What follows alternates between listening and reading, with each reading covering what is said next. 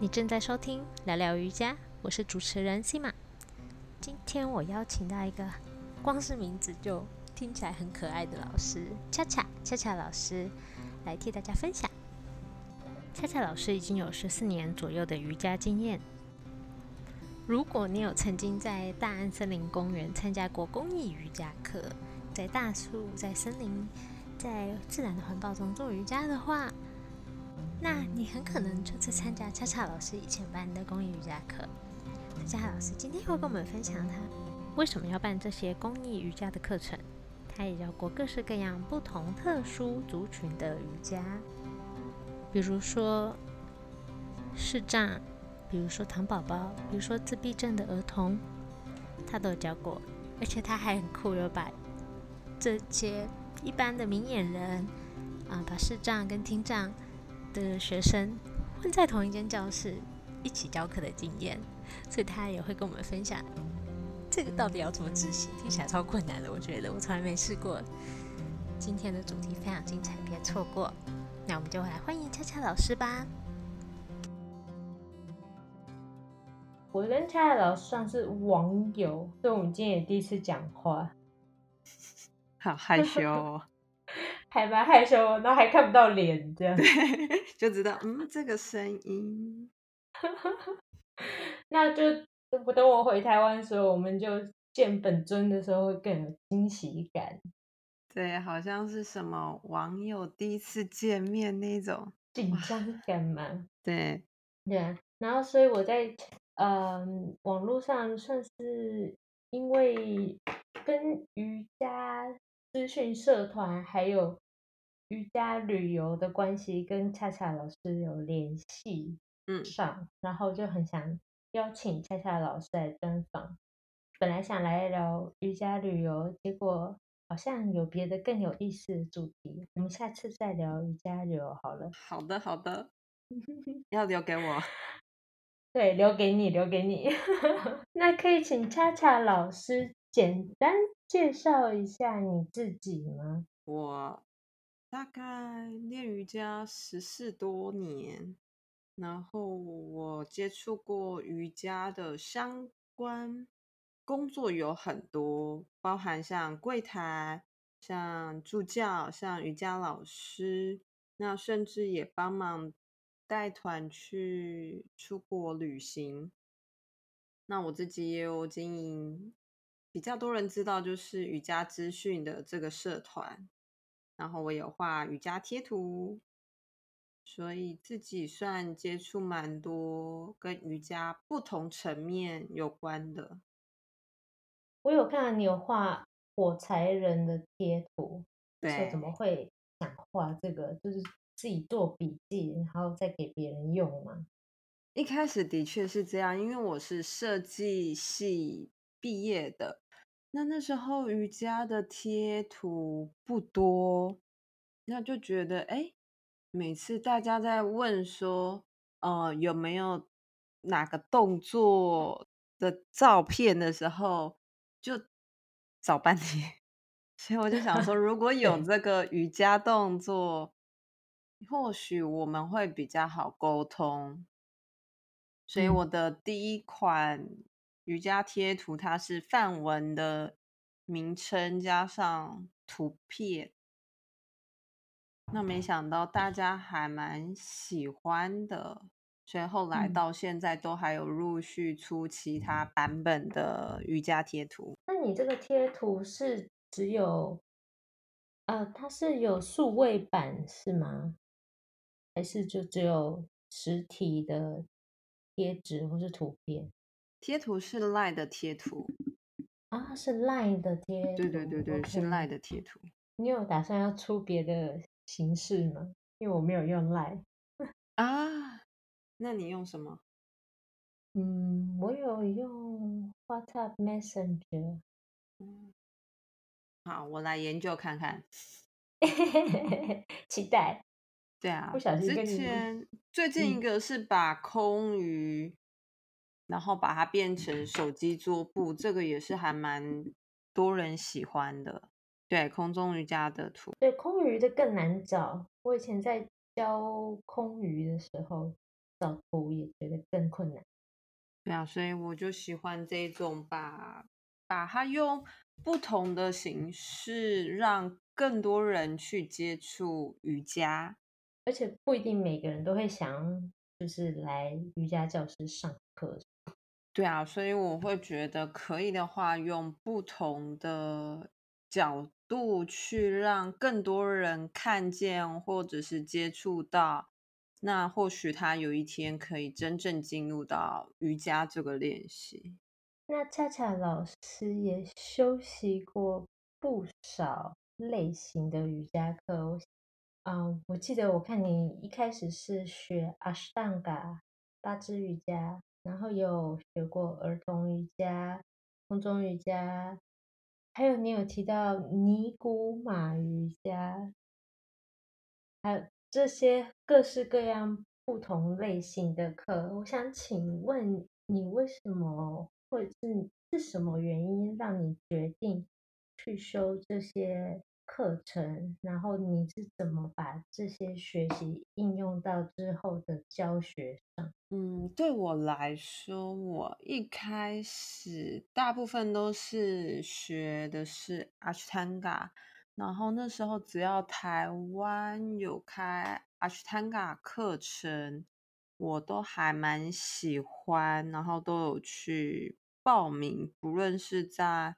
台北或者是在中部或南部，那后来我会觉得瑜伽不只是阿斯坦加而已，那它更多的可能是像儿童瑜伽，对我来说，它是比较欢乐型的，不同的练习对我来讲，它是。那我维持我还在瑜伽这条路上不同的刺激，我会觉得瑜伽的路从我十七岁开始，那现在我三十二岁，已经经过了十多年，那我怎么样可以维持到 maybe 六十岁、七十岁？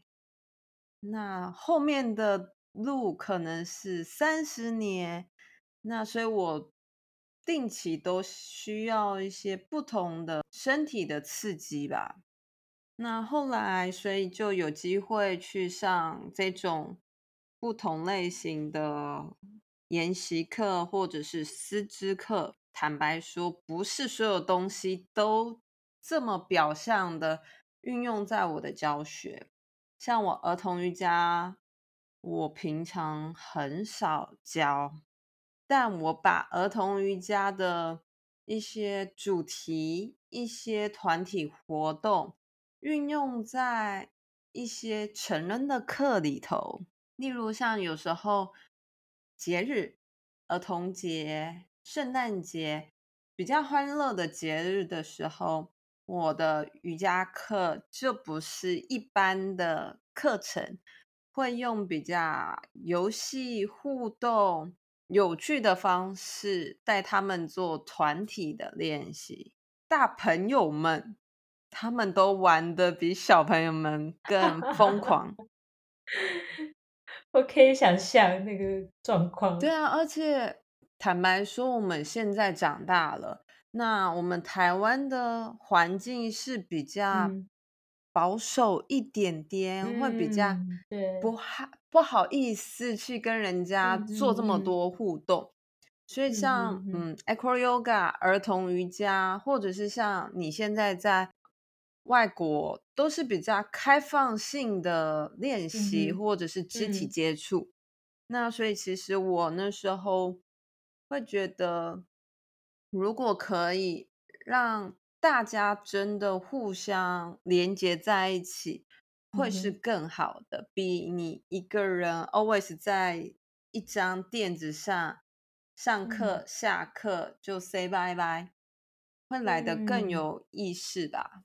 那这跟你现在很常，或是我看你教很多双人瑜伽有一些连接跟关系吗？对，其实这些看起来很花俏的东西。对我来说，我会觉得好像首先很酷炫、很花俏，但我更希望的是用多不同的角度吸引大家来，不论是你是不是瑜伽人，来了之后，他可能会发现说，呃，我因为没有基础功这么好，所以我平常的瑜伽要更扎实的练习。那大家会觉得，哦，我这样子练习才会有一个动力跟方向。对，所以我会希望用这种比较趣味的方式，多吸引一些不是瑜伽族群的人进来。然后进来之后，他开始好好他的瑜伽练习。嗯，很有启发，我也可以往这个方面想想看。我觉得这个想法真的非常好。你之前也说过，你学习过尼古马瑜伽，我也看到这个，一直很好奇到底是什么，可以请解释一下。尼古马它的派系比较是算从西藏。那比较是从修行而来的。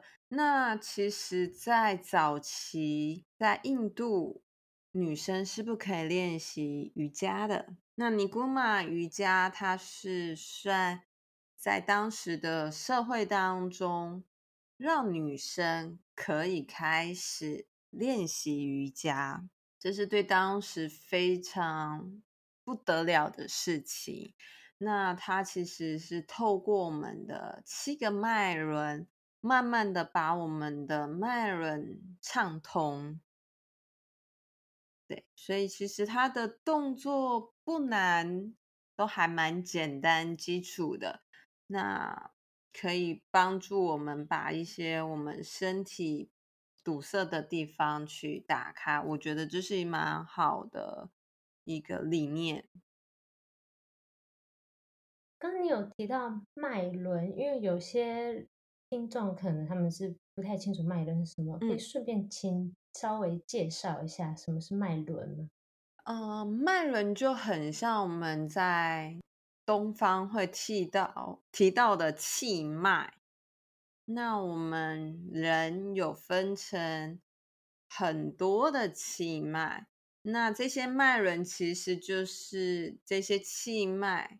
堵塞的地方，比如说，呃，我们有脐轮、有喉轮、有心轮、有眉心轮，它刚好交汇的地方就是称为脉轮。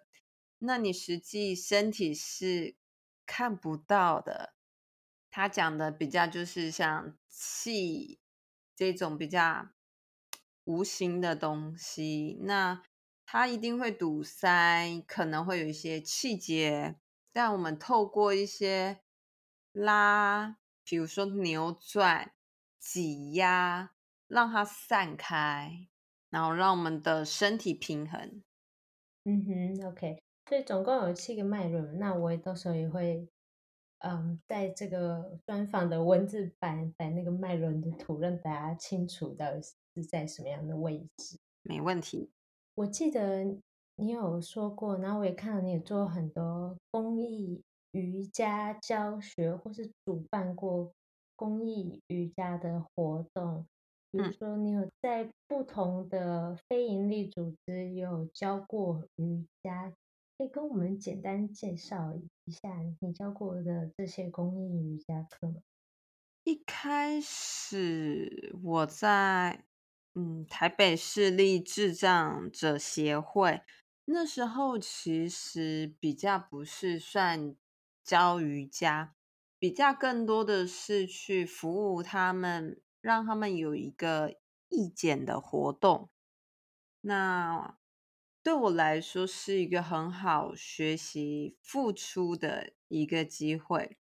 后来就开始有机会到。台北市素人社会福利基金会，那那边有很多的糖宝宝、自闭症跟一些暴力倾向的孩子。那在教他们有分两种，一个是团体课，那糖宝宝们他们就很厉害，随随便便就把脚可以放在头上。但他们的身体就没有办法太多的力量。那自闭症的小孩跟暴力倾向的小孩，他们会比较多的是攻击，一个是攻击，一个是防御。所以，自闭症的小孩上完团体课之后，会有一个小时，就是帮他们做一些被动的伸展。其实那时候我一开始接触，我很难过。因为自闭症的小孩，他总是把手握拳，然后不断的缩紧身体，然后他的手臂是没办法伸直到九十度或者是一百八十度，而且，呃，大家都有看过鸡翅吧？鸡翅拉开的时候不是不能完全拉开，它有一个小小像蹼或。半圆形的小翅膀吗？对，就是有一块地方是没办法把它拉开的。对，然后它的皮非常的紧绷，就是这个样子。它是完全没办法伸直，所以那时候刚开始帮他们练习，内心很不舒服，会觉得好希望可以帮助他们什么。但也发现了，每次去，他们可能当下可能慢慢的会放松，一次比一次多一点。可是你要说那个进展非常的慢，然后后来直到他们因为这些接触，他们慢慢去适应了我们。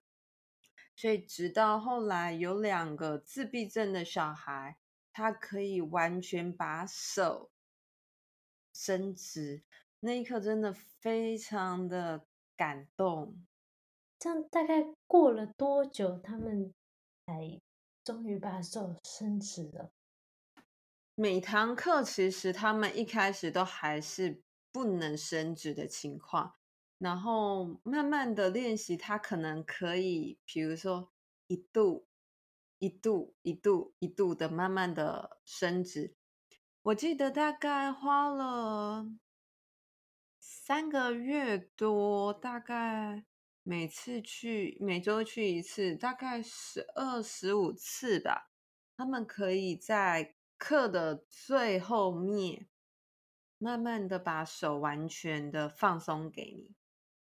嗯，OK，所以其实光是课前课后就有很大的差距。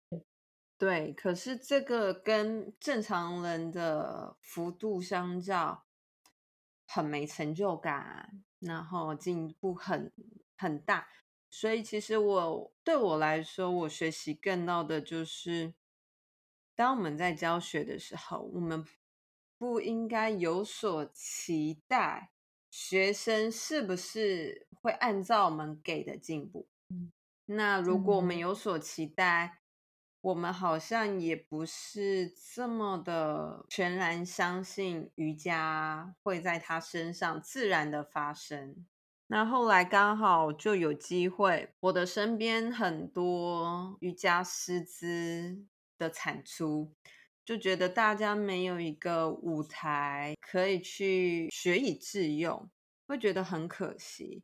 然后那时候我想到，就是之前都在印度的森林里头练习瑜伽，那就觉得台北有这么棒的大安森林公园，如果大家到里头练瑜伽，会是怎么样？所以我就开始召集身边的瑜伽老师跟着一起去轮，然后老师这样子有舞台了，学生他可以去在更自然的去接触这种瑜伽户外的练习，然后大自然树林的能量。那更重要的是，我们做了水洗。那大家就随自己当天的，比如说经济状况，想要付费多少，那就给这个金额。那我们收到的金额，我们每个月都会去捐到不同的地方。那所以其实那时候加起来，我们也捐了好几十万的，或或超过百万的状况。哇哦，那其实真的很多人去诶，蛮幸运的，因为其实大家会不断去分享，那甚至有些人他不是真的有办法每次都来，但他就会说：“哎，那我今天我可能拿一千给你，两千给你，或多少给你，那你帮我顺便去捐款。”哦，真的很贴心，对啊，所以很感动。大安森林公园的公益瑜伽大概执行了多久啊？然后大概执行了一年半。那那时候每周都有，那只是下雨的话就会暂停。后来直到大家真的课也越来越多了，因为你做这些活动，坦白说就是让更多的人去认识你。那老师们开始有很多的课程了。那就比较少人有这些机会可以一起去轮，所以后来刚好我自己也很忙了，那我自己有一个空间，后来我就暂时先把这个计划给暂停。嗯，那之后你刚刚说暂停，表示之后还想再办喽？之后。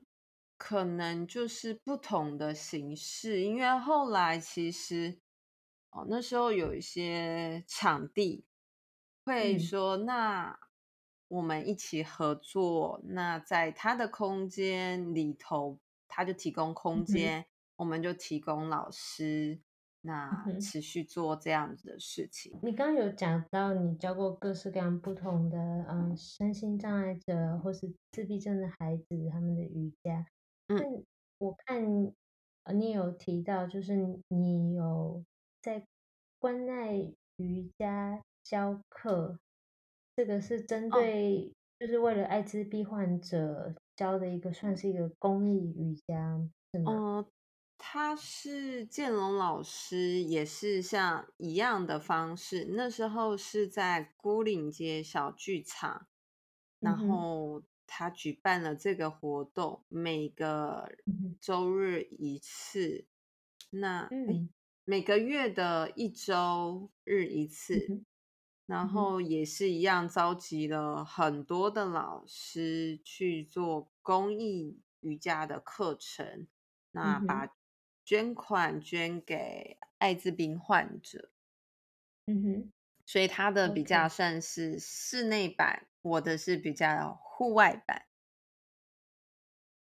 嗯，OK，然后你是他们的老师之一，这样。之一，对，我觉得这样其实还蛮蛮好的。我有以后有一些适合的场地，我也会持续去做这种让老师去轮流的事情，因为每个老师就像你邀请大家专访，每个人有每个人不同的特色。故事他想传达的理念，这样子大家是可以很多元的去了解跟接触。对对对，我觉得挺好的。有机会的话，我也很很有意愿去教。如果我在台湾的话，你可以。呃，现在疫情，我们之后可以搞不好在国外一起瑜伽旅行，或者是带大家去。好啊，很棒，我们可以来规划一下。没问题。听个音乐休息一下吧，然后记得听到最后，我会给你个小小惊喜，让你有机会拿到前面提到恰恰老师亲自设计的 LINE 瑜伽贴图。然后现在就听音乐，放松休息一下。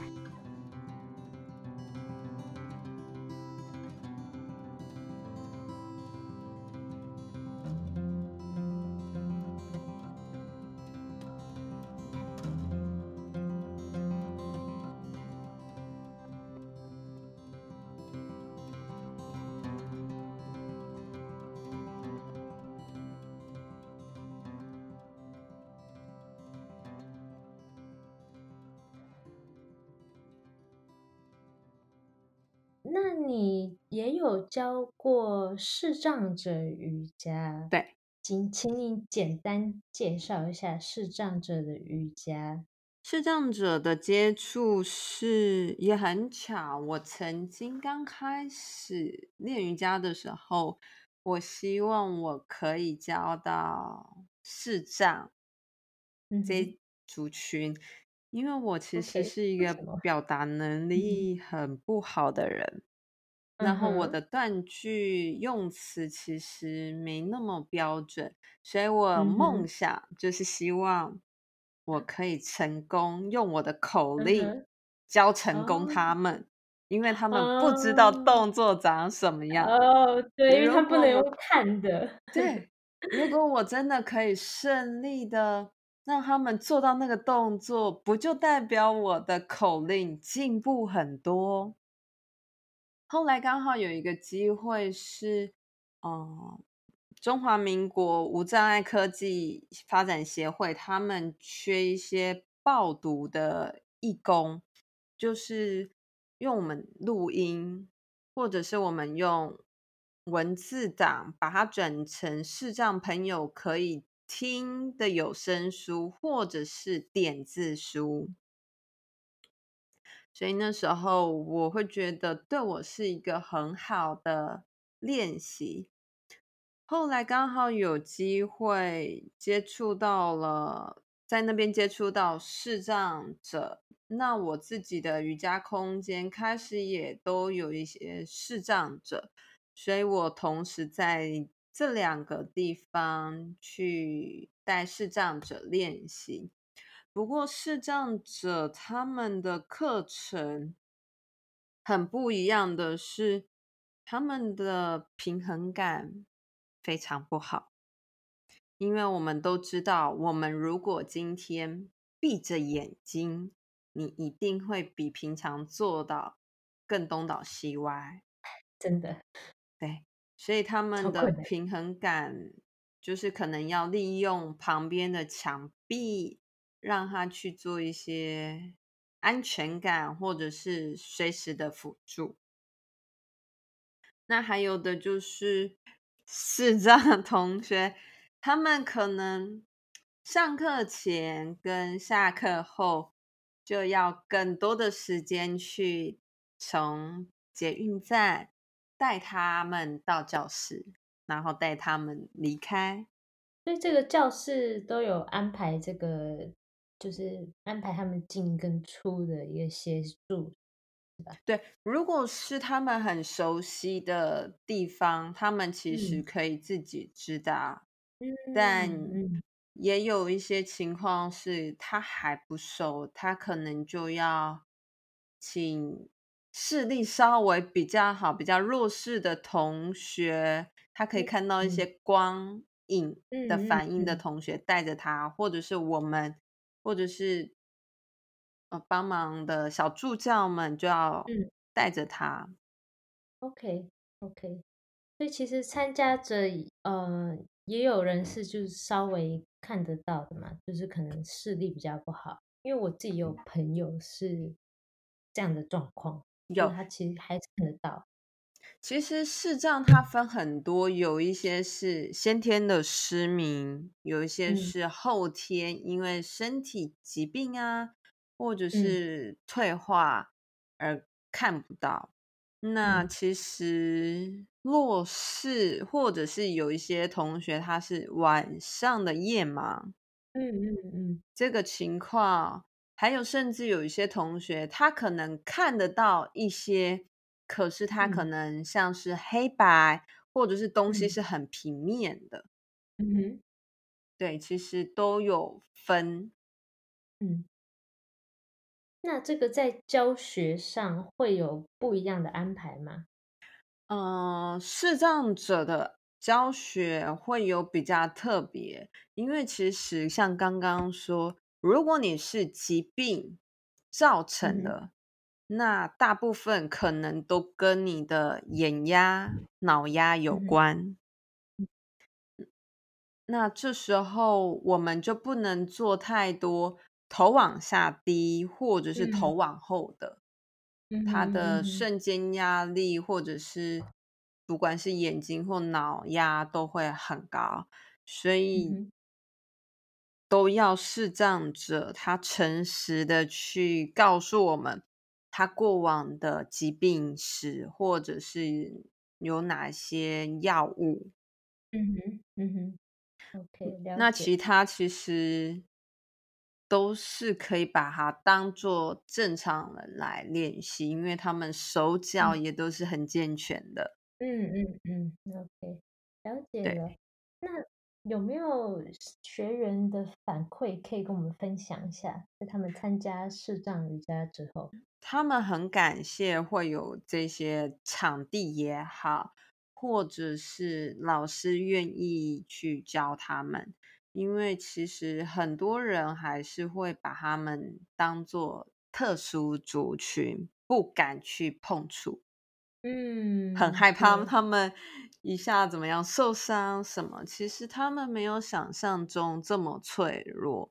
那像他们其实很多人都也会约着去爬一些台湾的高山，对，所以其实他们真的没有想象的这么的薄弱就对了。所以其实对他们来说，能有这些地方好好的善待他们，不要把他们当做很异样的族群，他们是很开心，也很愿意去到处上这些课程。那对他们来说，他们看不见，所以他们其实内心的紧绷或者是担忧会比一般人还多。就像我们可能夜晚在一个没有一个灯的环境当中，你只能靠声音去猜。其实我们内心的紧张跟害怕感会比较多一点点，但其实对他们来说，瑜伽是很好的身体的练习，更大的是让他们学会放松。那很有趣的是，我后来很多的课程是明眼人跟视障人一起练习。那我会很刻意的把灯关掉，把那个环境也塑造比较黑暗一点。其实对我们也是很好的，对于自己的信心或者是周围环境的信任很大的练习。那反而很有趣的是，明眼人他们就会比较不知道要做什么，因为我们太习惯用看的了。反而就是我就会说，诶，那那几个视障同学他们都做对了，那你们少了眼睛，你们做的这是什么？真的真的，对我们真的很依赖眼睛，我自己很也是很依赖眼睛接收所有的东西。对啊，所以我觉得还蛮有趣的，就是不管是对明眼人或这嗯些，你刚刚这样讲，让他们其实也没有一定要把视障或是呃明眼人就是分开上课。其实这样听起来，你觉得其实视障者或是呃，其实也可以参加一般的瑜伽课，可能要跟老师做一些沟通协调，也是可没有问题。是是非嗯常没有问题。但现在比较可惜一点的就是台湾的教室他们会比较害怕，对他们会可能考量说会不会教室的环境不够无障碍，会不会让这些视障同学受伤。嗯哼，嗯哼，了解了解，可能会需要多一点这样，反而是给瑜伽教师或老师的一些观念或是教育的培养，让他们知道要怎么样调整，是配合，也许就是会越来越开放。我觉得会是一个未来更大的族群，因为我们其实整天都是在看电脑、看手机，眼 睛更容易会有状况出生。嗯，嗯，嗯，所以其实了解这个是 蛮好、很重要的规划。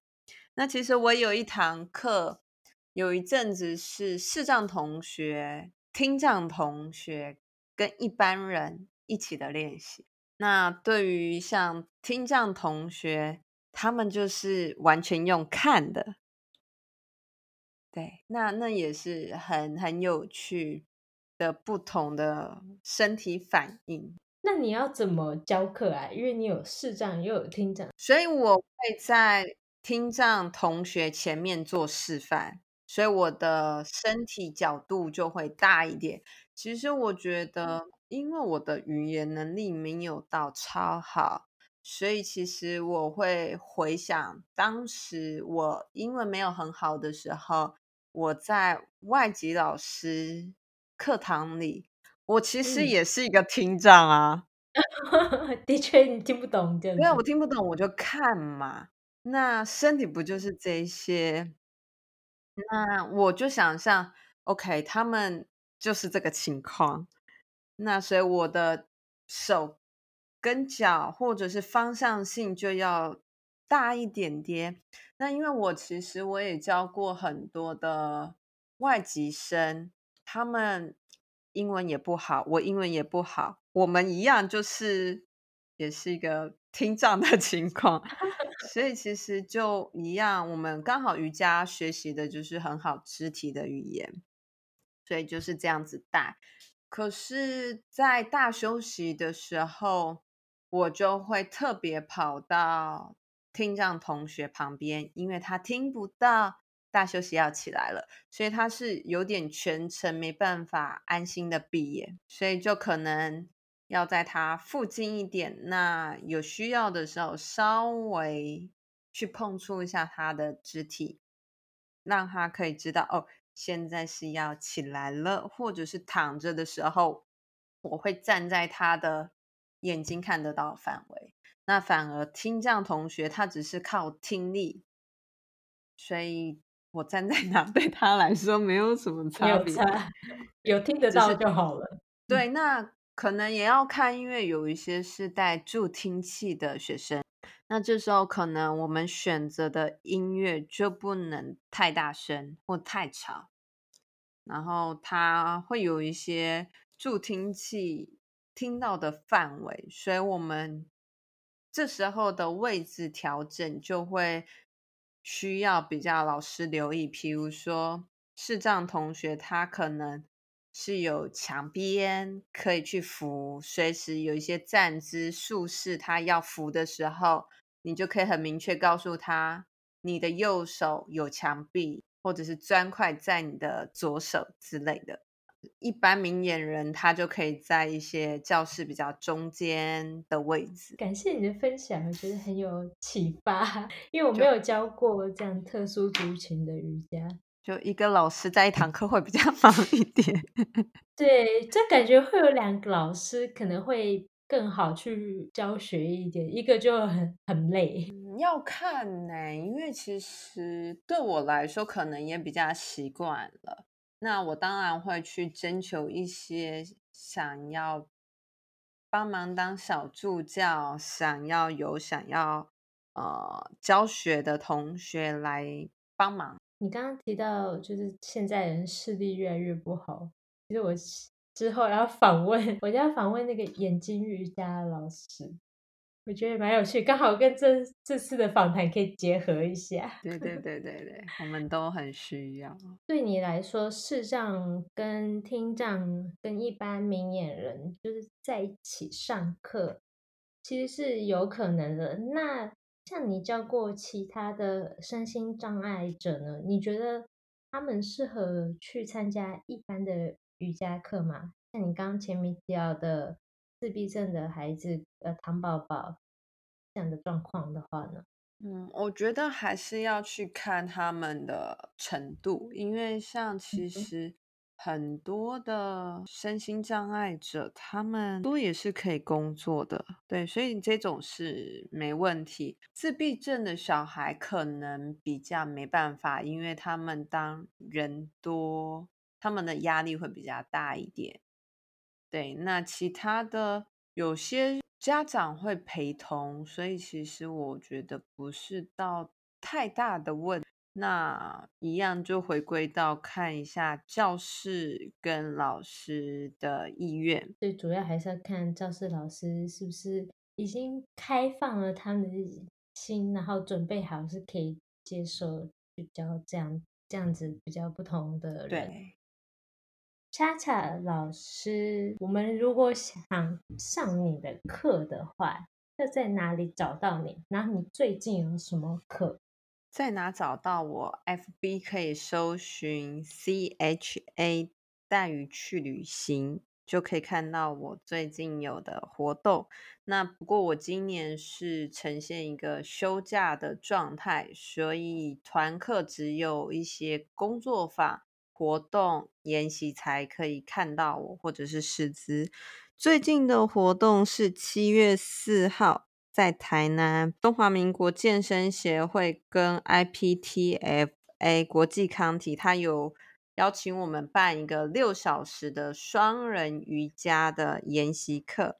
那十月三十一号在台北也有一场，它其实是不关你有没有很会瑜伽，都可以来的练习。我们一定有方法可以教你做一些双人的。伙伴练习，大家一定要去老师的粉砖看一下他的双人练习影片，很酷，我觉得很好玩，很好玩，我也玩过。啊，你有玩过？嗯，我也玩过，有种好像互相很信任对方才做得到，真的，不然很难执行。没错，因为我就太不敢相信人了，所以我这是我一个很好的挑战。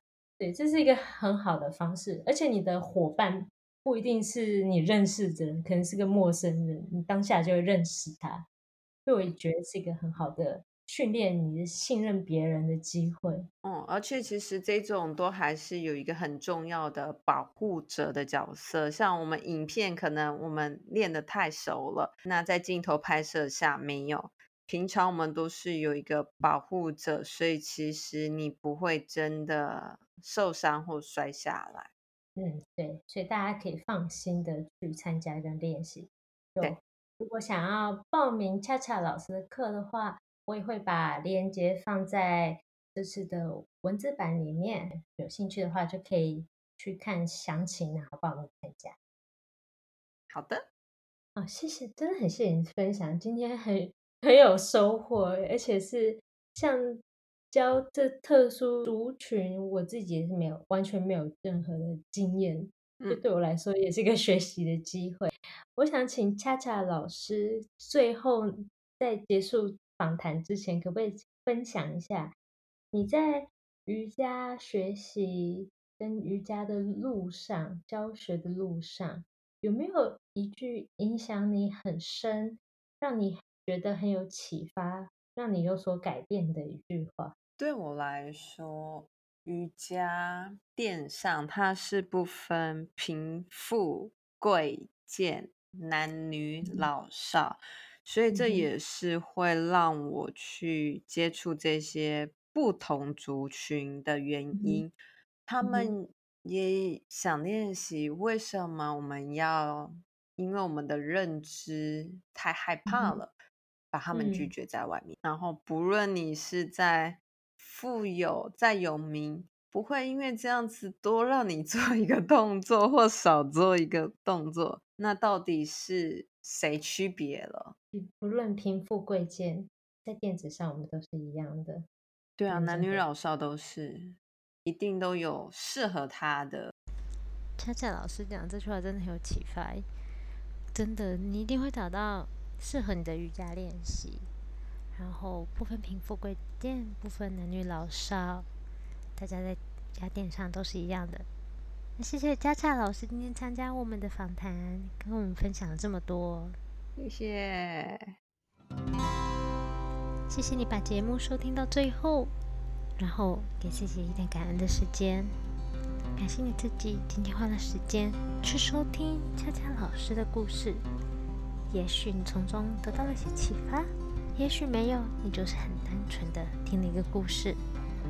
但是这样的正面影响力一定会跟着你在心底的某一处，有个地方让你某一天就有所启发，或是有所帮助的。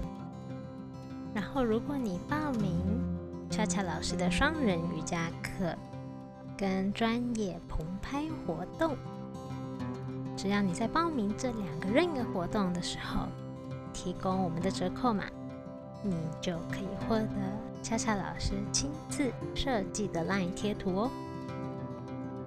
我们的优惠码是 C 码二零恰恰，怎么拼呢？S I M A 二零 C H A C H A。活动的内容跟活动的链接都可以在聊聊瑜伽的网站上找到哦。只要你搜寻 Sima Yoga Talk 点 C O M 斜杠 Chacha C H A C H A，你就会看到这次访谈的文字版，还有刚刚所提到的活动链接跟优惠码。谢谢你听到这里，我们下周见。